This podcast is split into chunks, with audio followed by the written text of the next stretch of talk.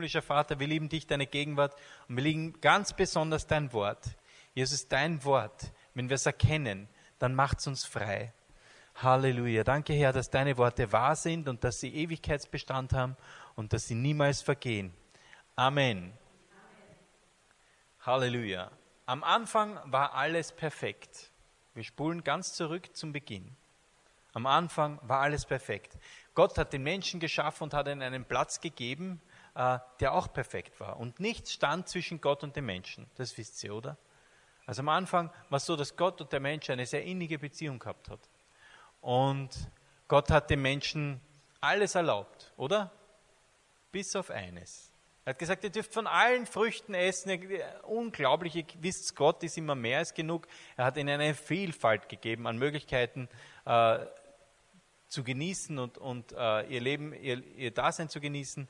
Aber er hat gesagt, so von diesem einen Baum, der Erkenntnis von Gut und Böse, von dem sollt ihr nicht essen. Und das sehen wir im 1. Mose 2,16. Und Gott, der Herr, gebot dem Menschen und sprach, du darfst essen von allen Bäumen im Garten, aber von dem Baum der Erkenntnis des Guten und Bösen sollst du nicht essen. Denn an dem Tage, da du von ihm isst, musst du des Todes sterben. Der Mensch hatte aber dann genau Lust auf diese Früchte. Das ist das Interessante. Er ließ sich von der Schlange verführen, nahm und aß davon. Und wir sehen, das ist die erste Sünde der Menschheit, nämlich eine Sünde mit weitreichenden Folgen. Gott hat wirklich gesagt, ihr dürft alles. Das ist unglaublich. Das waren vielleicht hunderte, tausende Bäume, aber dieser eine Baum, genau das eine, was verboten war, das hat sie angezogen und sie haben sich überlisten lassen von der Schlange. Und Gott hat davon gesprochen, dass der Mensch des Todes sterben muss. Sind die, dann, die zwei dann umgefallen? Nein. Wir wissen, die zwei sind nicht tot umgefallen. Ähm, im 1. Mose 3, 8 bis 10 sehen wir das. Und sie hörten Gott den Herrn, wie er im Garten ging, als der Tag kühl geworden war. Und Adam versteckte sich mit seiner Frau vor dem Angesicht Gottes. Das war auch eine Neuerung. Bis jetzt waren sie voller Zuversicht, waren sie einfach immer in Gottes Gegenwart. Das war die natürlichste Sache der Welt, äh, dass sie mit Gott Gemeinschaft hatten. Aber plötzlich haben sie sich versteckt. Warum? Denn die Furcht, die rechnet mit Strafe, oder? Sie haben etwas getan und sie haben sich versteckt. Etwas kam zwischen Gott und den Menschen. Und weiter geht es dann, und Gott, der, und sie versteckten sich zwischen den Bäumen im Garten. Und Gott, der Herr, rief Adam und sprach zu ihm, wo bist du? Ich bin überzeugt, Gott wusste, wo er war. Er hat ihm nur die Gelegenheit gegeben, zu sagen, hier bin ich und ich habe Mist gebaut. Und, aber er sagt dann, ich hörte dich im Garten und fürchtete mich, denn ich bin nackt, darum verstecke ich mich. Also nachdem die beiden nicht tot umgefallen sind, muss von irgendeiner anderen Art des, des Todes die, die Sprache sein. Ähm, wenn sie, weil Gott ja gesagt hat, sie werden, ein, sie werden sterben, wenn sie von diesem Baum essen. Und es ist Folgendes geschehen. Gerade war diese Beziehung zu Gott noch ungetrübt, aber dann veränderte sich ihre Beziehung. Sie sind geistig vor Gott gestorben. Das sehen wir dann ein bisschen weiter steht in den Versen 23, 24. Da wies ihnen Gott, der Herr, aus, da wies ihn Gott, der Herr, aus dem Garten, dass er die Erde bebaute, von der, von der er genommen war. Und er trieb den Menschen hinaus und ließ, ihn, und ließ lagern vor dem Garten Eden und so weiter. Das, ist das, das war das Sündenfall. Wenn wir vom Sündenfall sprechen, ist genau das passiert. Gott sagt, das bitte macht's nicht. Genau das macht der Mensch. Und Gott muss den Menschen von sich jagen. Denn sonst hätte der Mensch das nicht überlebt, nämlich ein, ein für alle Mal. Das bewusste Auflehnen gegen etwas, was Gott sagt, das ist eine Definition von Sünde. Er hat uns nämlich erschaffen und er weiß, was gut und was nicht gut ist für uns. Äh, wir leben oft nach dem, wonach uns gerade der Sinn ist, worauf wir Lust haben, oder? Geht es euch auch so? Also das Fleisch, sage ich oft, ist dumm. Also das, was der Körper immer so möchte, das sind oft diese, diese, diese Gelüste, die sind an sich recht einfältig. Aber Gott kennt uns eigentlich viel besser und hat uns, weil er uns besser kennt, hat er gesagt, das ist gut für dich, das nicht. Und wenn, wenn, wir, wenn wir sündigen, dann ist es äh, nicht so, dass er sagt, Ma, das ist ja wirklich gemein, sondern er sagt, das tut dir doch nicht gut. Das ist wie wenn man einem ganz kleinen Kind sagt, greif nicht auf die Herdplatte. Und es greift dann trotzdem ähm, dann kannst du vielleicht sagen, ma, wieso haben die zwei das gemacht? Das hätte ich nicht getan. Aber ich glaube, wir sitzen alle im selben Boot, oder? Ähm, das ging schon sehr früh im, im, Leben los, dass wir uns gegen, bewusst gegen Regeln verhalten haben. Ähm, also ich kann mich sehr gut erinnern, ich habe als ganz kleiner Peter habe ich gezündelt oder, oder Sachen gemacht, die ich nicht hätte machen dürfen. Ja, jetzt kommt es raus, verjährt. Äh, einfach, ja, stimmt. Wir haben uns bewusst gegen Regeln aufgelehnt. Und das ist Sünde. Das ist das, was unser Leben kaputt macht, wenn wir uns bewusst dagegen auflehnen. Ähm, ihr wisst, Gott ist heilig, also er ist zu 100% heilig. Und das ist das, was mich so an diesem Yin-Yang-Symbol stört. Dass sie das immer sagen, in allem Hellen ist was Dunkles, in allem Dunklen ist was Helles. Das ist so ein Wischi-Waschi, lauwarmes Gewäsch. Und ich weiß, ich habe das früher auch geglaubt, dass, es, dass das so ist. Aber es gibt das ganz, es gibt, Gott sei Dank gibt es rein weiß und rein schwarz. Es gibt gut und böse. Und wir können uns entscheiden. Gott ist zu 100% gut. Und das Problem mit der Sünde ist, dass man mit einem kleinen Tupfen an Sünde vor Gott nicht mehr bestehen kann. Weil in Gottes Gegenwart kann keine Sünde bestehen. Der Lohn der Sünde ist der Tod, sagt das Wort Gottes. Das heißt, vor ihm kann nichts bestehen, das nicht so heilig ist wie er. Also Adam und Eva sind nicht physisch gestorben, aber sie konnten vor Gott und seiner Heiligkeit einfach nicht mehr bestehen. Das ist der Grund, warum er sie aus dem Garten Eden heraustreiben musste. Sein ursprünglicher Plan war das nicht. Sein ursprünglicher Plan war, mit den Menschen zu sein. Er hatte den Menschen geschaffen, um mit den Menschen zu sein. Aber Gott sei Dank hatte er einen, einen Plan, wie er wieder mit uns sein kann.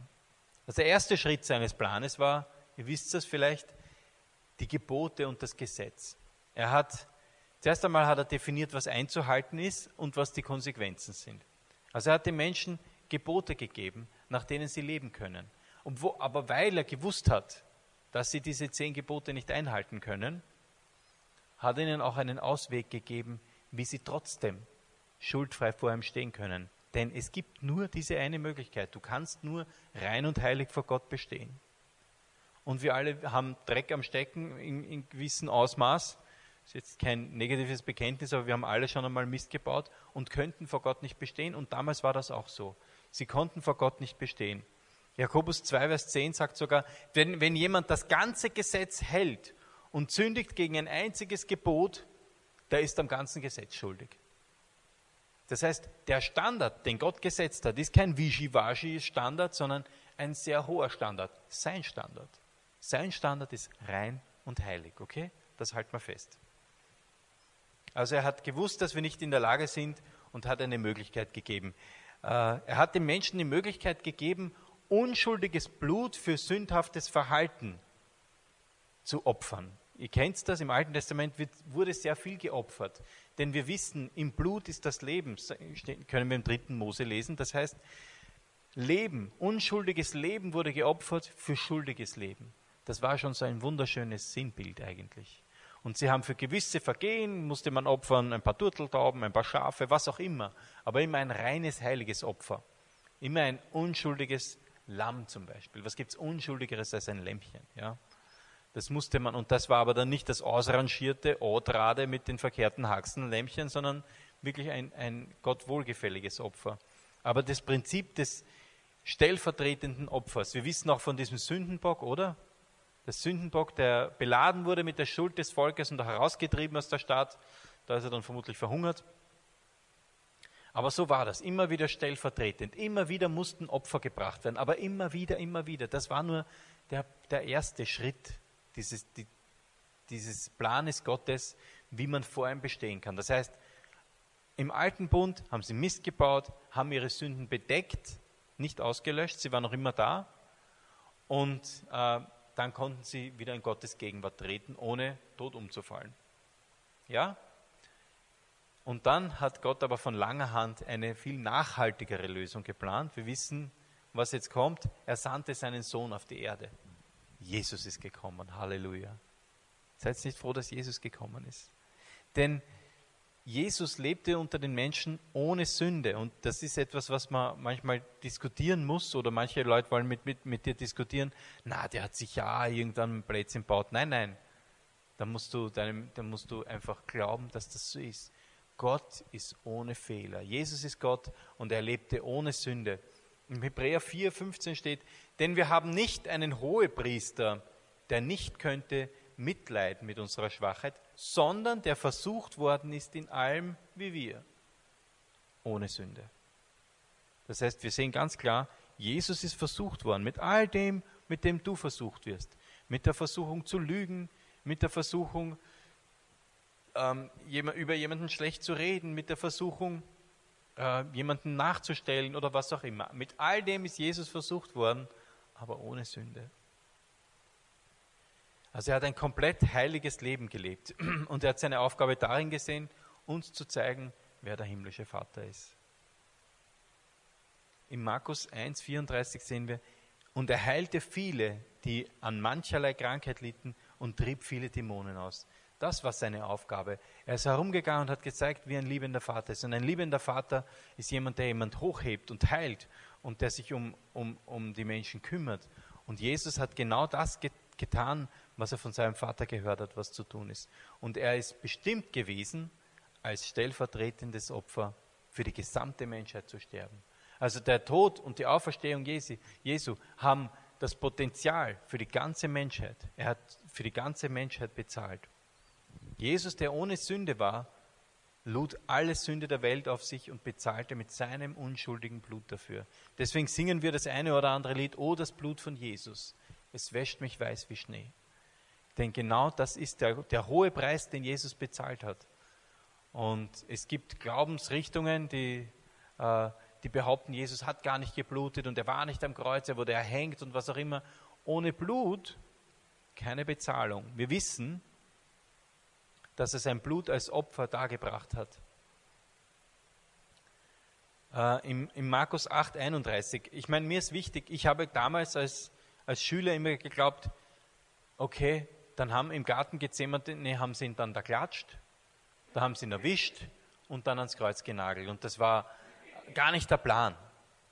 Uns ist das irgendwie so vermittelt worden, vielleicht euch nicht, aber ich habe immer das Gefühl gehabt, da haben sie ihn Jesus dann äh, zur Strecke gebracht und gegen seinen Willen. Aber wir sehen in Markus 8,31, und er fing an, sie zu lehren.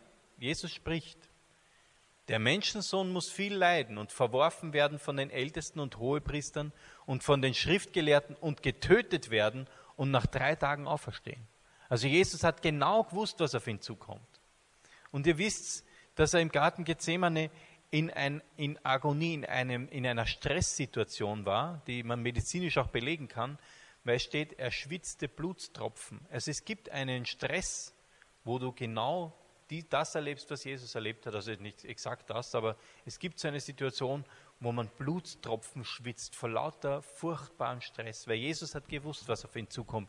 Und Jesus hat äh, nicht nur das kommen gesehen, die Schmerzen und diese, diese Qualen, die haben ihn wirklich gequält, sondern er hat auch diesen Kelch gesehen, den Kelch der Sünde. Das musst du dir vorstellen. Jede Sünde der Menschheit für alle Zeiten. Je, musst du allein überlegen. Ich meine, es sind sieben Milliarden Menschen auf der Erde oder was weiß ich, wie viele schon. Und wie viel Mist jeden Tag passiert. Furchtbare Dinge. All das hat Jesus in diesem Kelch des Todes getrunken.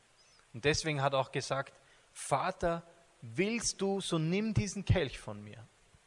Er hat, er, er hat, er, es ist ihm furchtbar gegangen mit dem Gedanken. Doch nicht mein, sondern dein Wille geschehe. Das bewegt mich so sehr.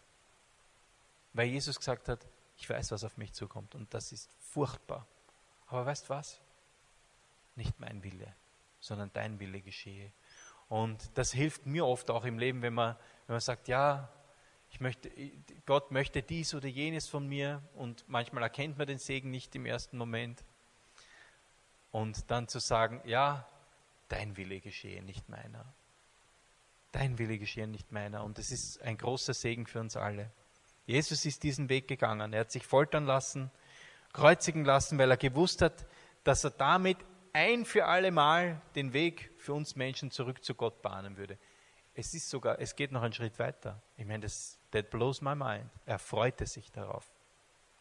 Wir haben eine Schriftstelle, da steht, dass er sich gefreut hat, weil Jesus schon hinter das Kreuz schauen konnte und er hat dich gesehen und er hat dich gesehen und er hat mich gesehen und euch alle. Er hat euch gesehen und hat sich einfach gefreut. Er hat sich gefreut, dass wir alle, die wir an Jesus glauben, wieder eine Beziehung zum Vater haben können.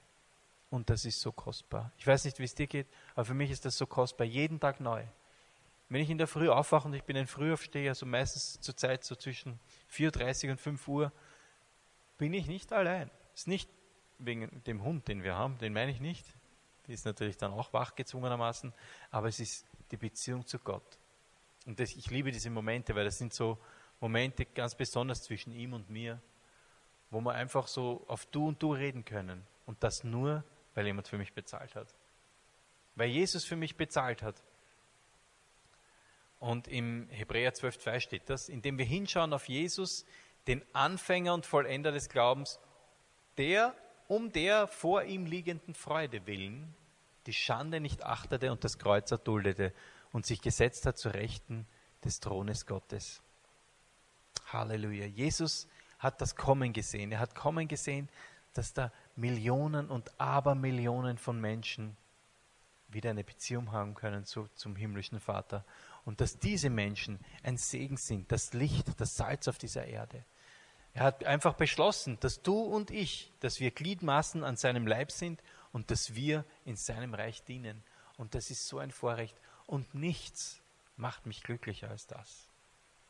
Nichts macht mich glücklicher als zu sehen, im Reich Gottes etwas tun zu dürfen, durch seine Gnade, durch seine Kraft, durch seine Begabung und dann Resultate zu sehen. Ich war am Freitag eingeladen bei Christen im Beruf in Neunkirchen und habe mein Lebenszeugnis erzählen dürfen und das, sowas findet immer in einem Gasthaus statt, solche, solche Treffen.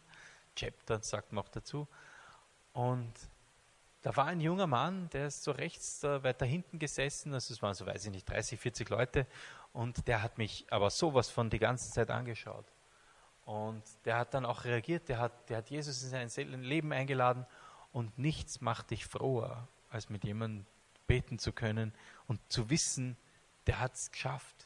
Der ist jetzt, der hat eine der kann jetzt eine Beziehung zu Gott haben, weil diese Barriere weg ist. Jesus ist diese Brücke von einer unüberspringbaren Kluft. Nur Jesus ist in der Lage, das zu sein für uns. Und Jesus hat einmal gesagt, da ist er am Brunnen gesessen mit dieser Frau, mit der er eigentlich gar nicht hätte reden dürfen. Gell? Kennst die Stelle? Ich liebe das ja so. Jesus ist so unkonventionell. Jesus hat, äh, die Regeln waren, naja, waren halt Regeln. Aber dass der nicht hätte reden mit, dürfen mit ihr, das war ihm egal. Er hat mit ihr gesprochen und dann äh, kommen die Jünger und sagen, hat ihm leicht jemand was zu essen gebracht, weil er keinen Hunger hat. Und Jesus sagt, meine Speise ist es, den Willen des Vaters zu tun.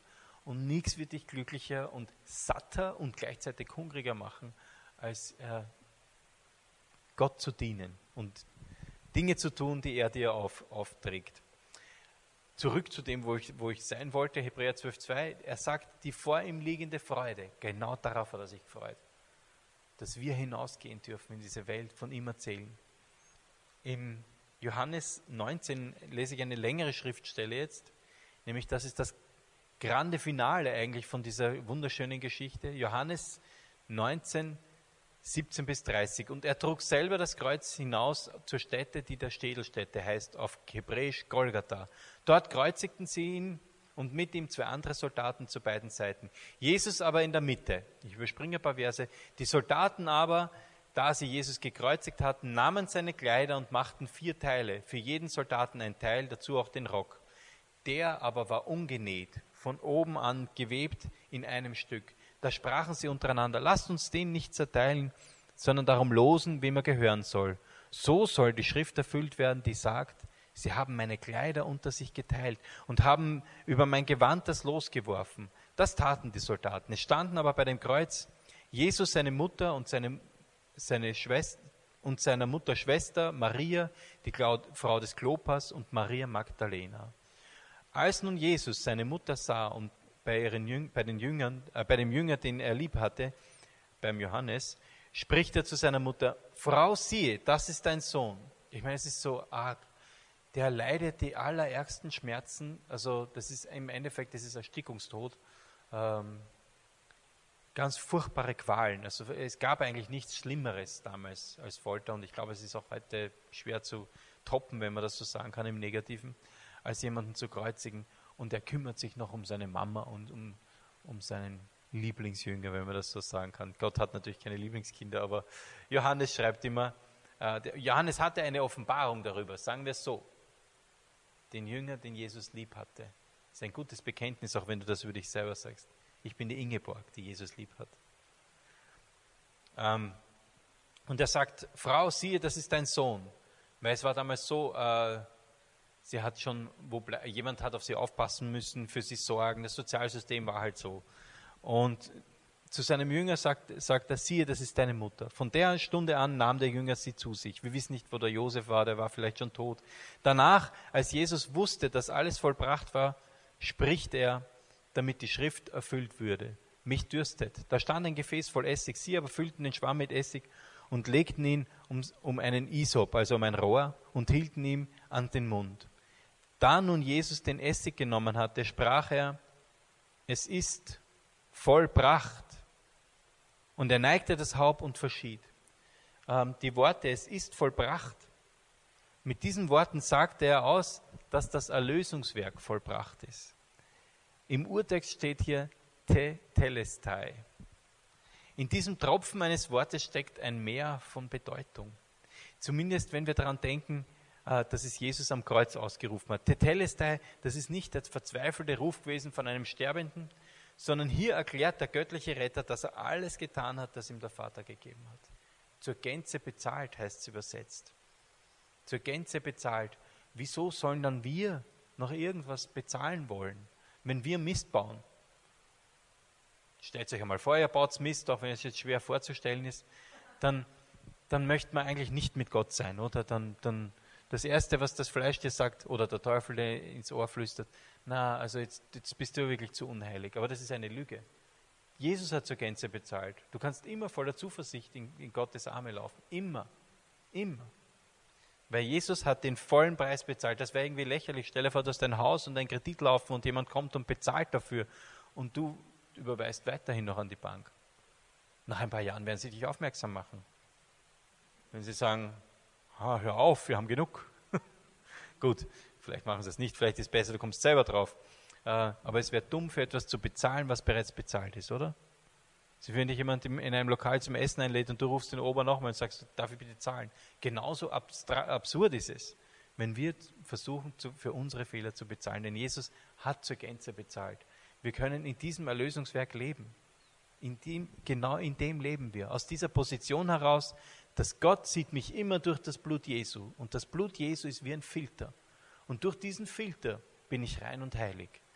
Nur durch das Blut Jesu kann ich rein und heilig vor Gott stehen. Und Gott sieht mich so. Der sieht mich gar nicht, als hätte ich jetzt gerade etwas gemacht, sondern er sieht mich immer rein und heilig, weil ich an Jesus glaube, weil ich an dieses Erlösungswerk, weil ich ihn einfach angenommen habe als meinen Herrn und Erlöser. Irgendeine Bedeutung muss doch haben, Erlöser, oder? Ich habe immer früher gedacht, das ist so wie ein, wie ein Titel, so wie der Herr Baumeister. Äh, aber er, ist, er ist Erlöser. Er ist dein Erlöser. Er hat dich erlöst vom Fluch des Gesetzes. Halleluja. Amen. Halleluja. Er hat dich freigesetzt von Schuldbewusstsein, frei von Angst. In, Im Römer 3, 21 äh, bis 28 aus der Hoffnung für alle jetzt lesen wir, jetzt aber hat Gott uns gezeigt, wie wir vor ihm bestehen können. Nämlich durch die Predigt von Peter. Nein, nämlich unabhängig vom Gesetz. Das ist schon im Gesetz und in den Propheten bezeugt. Gott spricht jeden von dieser Schuld frei und nimmt jeden an, der an Jesus Christus glaubt.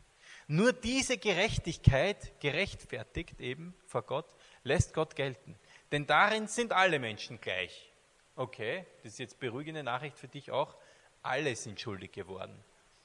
Alle haben schon mal Mist gebaut, sich bewusst gegen, ein, gegen, eine Regel aufgelehnt und spiegeln nicht mehr die Herrlichkeit Gottes wider, die Gott dem Menschen ursprünglich verliehen hatte. Aber was sich keiner verdienen kann, hat, schenkt Gott in seiner Güte. Er nimmt uns an, weil Jesus Christus uns erlöst hat. Um unsere Schuld zu sühnen, hat Gott seinen Sohn am Kreuz vor aller Welt sterben lassen. Jesus hat sein Blut für uns vergossen und mit diesem Opfer die Vergebung für uns alle erwirkt, die daran glauben. Das ist die Bedingung. Wir müssen es nur glauben, wir müssen es nur annehmen. Wir müssen glauben, dass Jesus der Sohn Gottes ist. Wir müssen glauben, dass er am Kreuz für dich und für mich gestorben ist. Dieses Erlösungswerk müssen wir annehmen. Dass er begraben wurde und dass er auferstanden ist und den Tod besiegt hat. Für dich, für dich, für dich und für mich. Amen.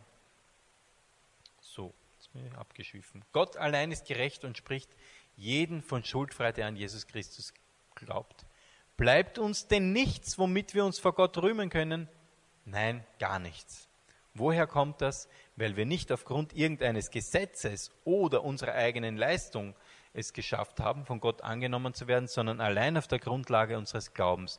Also steht fest, nicht wegen meiner guten Taten werde ich von meiner Schuld freigesprochen, sondern allein deshalb, weil ich mein Vertrauen auf Jesus Christus setze. Und jeder, der hier sitzt, auch. Halleluja. Also ganz egal, was du gemacht hast, wenn du irgendeinen Mist gebaut hast oder äh, dir irgendwas passiert, was, wo du da denkst, ah, dann nimm einfach diese Vergebung jeden Tag immer wieder neu an. Nimm sie immer wieder neu an. Und genau so kannst du dann aufrecht durchs Leben gehen. Nämlich nicht bedrückt. Und wenn du aufrecht und voller Freude durchs Leben gehen kannst, genau dann kannst du Menschen auch von dem erzählen, der dich so fröhlich macht. Nämlich deinem Herrn Jesus Christus. Halleluja eine letzte Schriftstelle noch, Hebräer 10, 14 bis 19. Denn mit einem einzigen Opfer hat er für immer vollendet, die geheiligt werden sollen. Das bezeugt uns aber auch der Heilige Geist. Denn nachdem er gesagt hat, das ist der Bund, den ich mit ihnen schließen will nach diesen Tagen, spricht der Herr, ich will meine Gesetze in ihr Herz geben. Und in ihren Sinn will ich sie schreiben. Und ihrer Sünden und ihrer Missetaten will ich nicht mehr gedenken. Dann sollen wir das auch nicht. Gott sagt in so vielen Schriftstellen, dass es nicht gut ist, nach hinten zu schauen. Und er, er, er macht immer so gute Bilder. Ich liebe es. Und bei mir in der Arbeit sagen sie mir auch schon nach, dass ich ständig Bilder mache. Weil mit Bildern können wir es uns merken. Nämlich Gott sagt, wer seine Hand an den Pflug legt, soll nicht zurückschauen. Was möchte man denn mit einem Pflug? Eine gerade Linie ziehen. Und dafür muss ich nach vorne schauen. Wenn ich mit dem Flug unterwegs bin und ich drehe mich um mache ich so ein Zickzack. Schaut vielleicht lustig aus, wenn die Pflanzen dann so wachsen, ist aber eine ineffiziente Bebauung eines Feldes. Äh, und Gott sagt, wir sollen nach vorne schauen. Schau nicht zurück. Das heißt nicht, lebe irgendwie komplett egal, was du machst, aber aufstehen, Krone richten, weitergehen. Aufstehen, Krone richten, weitergehen. Aufstehen, Krone richten, weitergehen. Das ist unser Leben. Denn uns ist vergeben. Das ist eine Tatsache. Du lebst in dieser Position, das ist nichts, was du erkämpfen musst. Du lebst in der Position, dir ist vergeben, du bist vollkommen gerecht vor Gott. Und wenn irgendwelche Stimmen dich anklagen, dann sagst du, nein, nein, nein, nein, das stimmt ja gar nicht. Das stimmt ja gar nicht. Ich muss mir das nicht verdienen, sondern ich bin die Gerechtigkeit Gottes in Christus Jesus. Jesus hat dich verändert, er hat dir ein vollkommen neues Leben gegeben, wenn du an ihn glaubst. Wo aber Vergebung der Sünden ist, da geschieht kein Opfer mehr für, für die Sünde, steht hier. Das Bekenntnis der Hoffnung und das Gericht Gottes weil wir nun Brüder und Schwestern durch das Blut Jesu den Freimut haben zum Eingang in das Heiligtum. Das heißt, was soll das bedeuten? Du hast Freimut, das ist jetzt ein Wort, das wir nicht so verwenden, das hört sich mehr so Helmut, Demut, Freimut äh, an, sondern Freimut heißt, dass du voller Zuversicht in Gottes Gegenwart gehen kannst. Immer. Das ist, finde ich, eine gute Nachricht. Und das Evangelium heißt übersetzt gute Nachricht. Die gute Nachricht ist, wenn du an Jesus glaubst, dann steht nichts mehr zwischen dir und Gott dann kannst du immer voller Zuversicht, kannst du zu ihm gehen und sagen, himmlischer Vater, ich bitte, ich bitte dich um das und jenes. Und er sagt, du, du hast nicht, weil du nicht bittest. Deswegen sollen wir zu ihm kommen und bitten im Glauben. Und wenn wir bitten, dann sollen wir glauben, dass er derjenige ist, der uns alles gibt, was wir brauchen. Und das können wir unabhängig von dem, ob du dein Kind angeschrien hast in der Früh unabhängig davon, ob du deinem Mann das Haxel gestellt hast in der Früh, was auch immer. Ich meine, es sind paradoxe Beispiele, uns fällt allen was ein. Wir haben jemanden den Scheibenwischer gezeigt beim Autofahren, mache ich nichts, nicht mein Style, aber du vielleicht am Weg hierher, hoffentlich nicht. Äh, wir haben Zugang zu Gott. Wir sind nicht mehr getrennt von ihm auf ewig. Dein ewiges Leben hat begonnen, wie du Jesus angenommen hast. Nicht erst im Sarg, wo du dann sagst, ja, okay, jetzt entschwinde ich diesem Körper, sondern dein ewiges Leben hat bereits begonnen. Halleluja. Wir haben Zugang zu Gott und er ist das Beste, was du haben kannst. Er ist dein liebender Vater, dein Ratgeber, dein Heiler, dein Freund, deine Quelle für Freude und Frieden. Halleluja. Danke, Jesus, dass du das alles für uns bist. Du bist unser Friedefürst. Halleluja. Danke, Jesus, dass, dass deine Gegenwart, Jesus, mein Herz verändert. Dass es deine Liebe ist, Jesus, die mich zuversichtlich macht. Dass es dein Preis war, Jesus, den du bezahlt hast. Du hast mit deinem Leben bezahlt. Ein für alle Mal, sagt dein Wort. Tetelestai, zur Gänze bezahlt. Lass uns in dieser, in dieser Offenbarung leben, Jesus, dass das Tatsache ist, dass du, dass du bezahlt hast und wir nichts mehr leisten müssen, sondern dass wir jederzeit zuversichtlich zu unserem himmlischen Vater kommen dürfen. Halleluja. Danke, Jesus. Bitte ich, dass du einfach jetzt die Augen zumachst und noch Gottes Gegenwart genießt.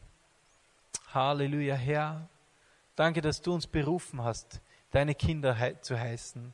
Halleluja, dass du, dass du den Weg für uns gebahnt hast, weil du deinen Sohn Jesus geschickt hast, der ohne Fehler war und der bezahlt hat ein für alle Mal, damit wir deine Kinder heißen dürfen. Halleluja. Amen. Denn im Jeremia 33, Vers 3, das kannst du dir immer merken, ist Gottes Telefonnummer, Jeremia 33, 3. Rufe mich an, so will ich dir antworten und will dir kundtun große und unfassbare Dinge, von denen du nichts weißt. Das ist großartig, ha? Wort Gottes. Jeremia 33, 3. Rufe mich an, so will ich dir antworten. Der drückt dich nicht weg. Der lässt dich nicht in der Mailbox landen. Der ist auch nicht lautlos. Er sagt, ruf mich an, so will ich dir antworten. Ich will dir antworten. Wenn Gott sagt, ich will, dann merke auf, er möchte. Und ich will dir kundtun große und unfassbare Dinge, von denen du nichts weißt. Halleluja, das liebe ich so sehr an ihm. Er ist ein Gott, der so viele Überraschungen für dich noch hat. Er ist noch lang nicht fertig mit uns. Halleluja. Amen. Danke, Herr für alle, die heute gekommen sind und für all die, die die Predigt online hören. Danke, Jesus, dass du jeden Einzelnen segnest. Ganz egal, wo sie jetzt sind. In ihrem Wandel mit dir, sondern dass du sie segnest und ihnen Mut zusprichst und ihnen sagst, Jesus sein, sein Preis, den Preis, den er bezahlt hat, der war genug. Der Preis war mehr als genug. Zur Gänze bezahlt. Jeder, der den Namen des Herrn anruft, wird errettet. Das ist das Einzige, was wir müssen deinen Namen anrufen, Jesus, aber dein Name ist so wunderschön. Jesus, mein Heiler, mein Befreier, der, du bist mein Friedefürst, du bist der, der das Freudenöl über mich ausgießt. Eine Freude, die meinen Verstand übersteigt, die bekomme ich bei dir, Jesus. Amen.